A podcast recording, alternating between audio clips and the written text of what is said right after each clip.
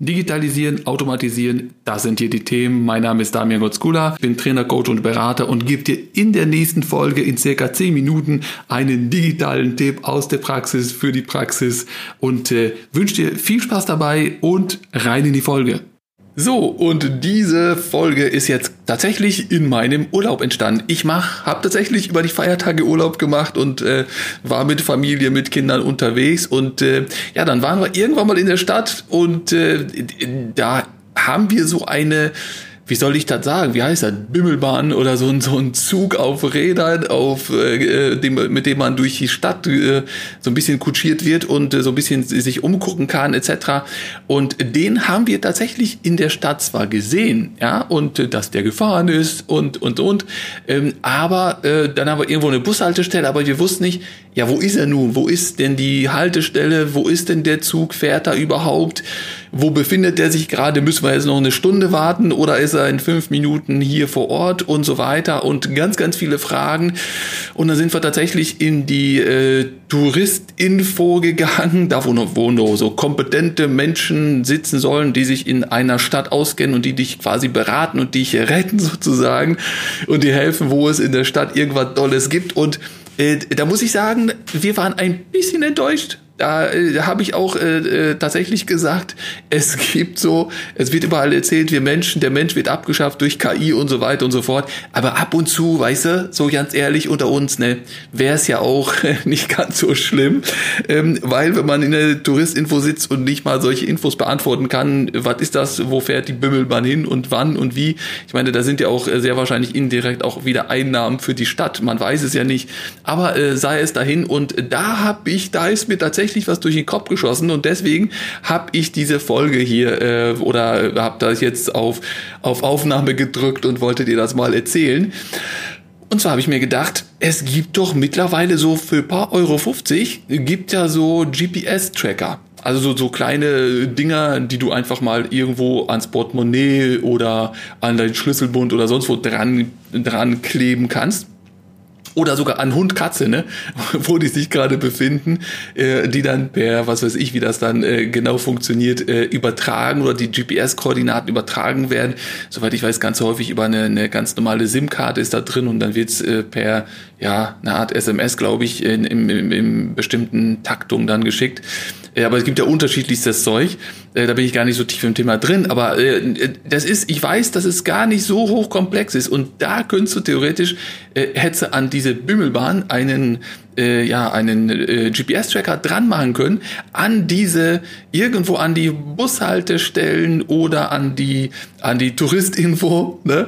irgendwo so ein QR-Code ausdrucken. Heutzutage kann jeder Smart, jedes Smartphone kann so einen QR-Code scannen und schon hätte man, wüsste man genau, wo sich dieses diese Bimmelbahn befindet, ob wir sie gleich sehen werden oder ob es irgendwo Haltestellen sind, wie lange die noch braucht, etc. Ich könnte die im Prinzip live verfolgen, wo die sich gerade befindet.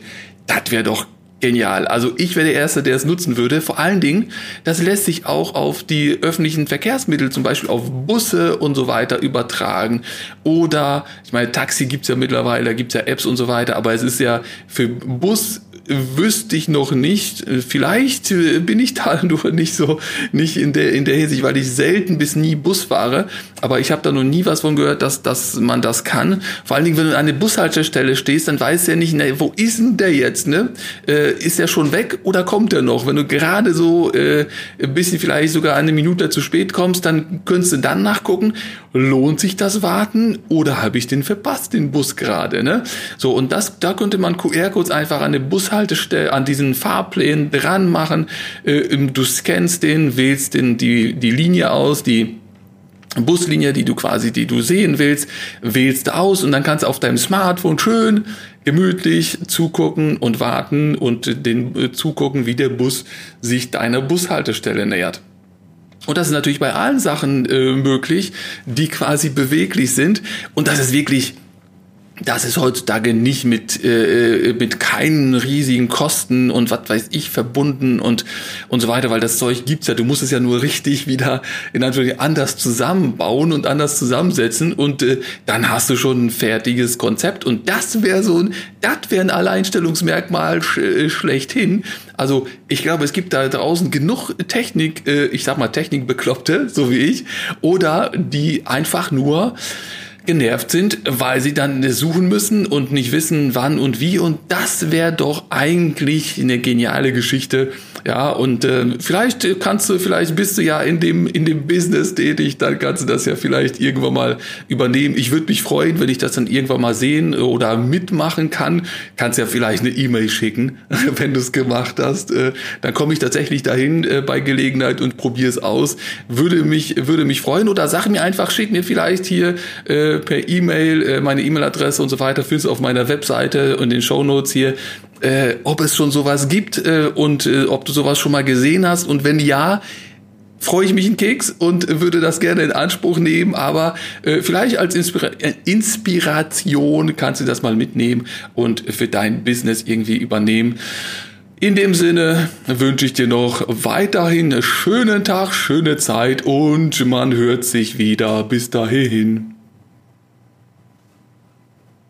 Und auch diese Folge ist schon wieder vorbei. Es muss aber nicht zu Ende sein. Du kannst gerne hier eine weitere Folge hören. Auf meinem YouTube-Kanal kannst du gerne vorbeischauen, ein Video gucken, auf meiner Webseite vorbeiklicken oder einfach nur mal ein Newsletter bestellen.